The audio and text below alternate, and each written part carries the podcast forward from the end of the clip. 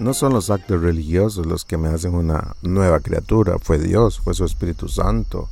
No son, no son las múltiples y largas oraciones que yo haga. Yo caminé así, caminé eh, haciendo largas oraciones, tratando de cumplir con, con los requisitos que la religión le, le establece a uno para que uno sea bueno. Y tengo tantas experiencias de joven, de, de cómo intentamos nosotros los jóvenes, los amigos, caminar bien con Dios, ser buenos, tratar de no fallar, de no pecar.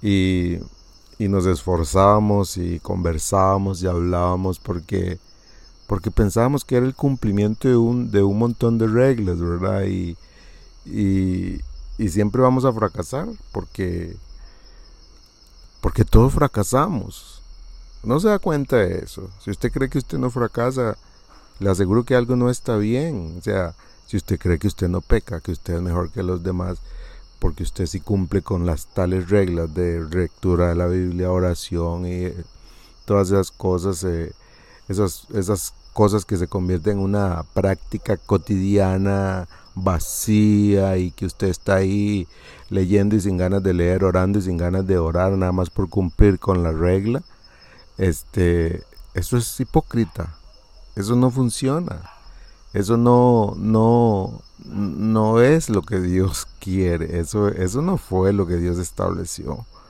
La oración que, que produce el Espíritu de Dios en nosotros es completamente dinámica, es divertida, eh, la lectura de la Biblia cuando el Espíritu Santo está trabajando en nosotros es, es lindo, es lindo leer el texto y ver la revelación de Dios a través de su Espíritu Santo en nosotros, compartiéndonos y revelándonos quién es Él y enamorándonos de quién es Él.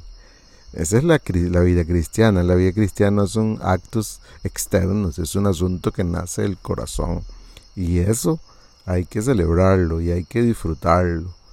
Piensen eso hoy. Un abrazo.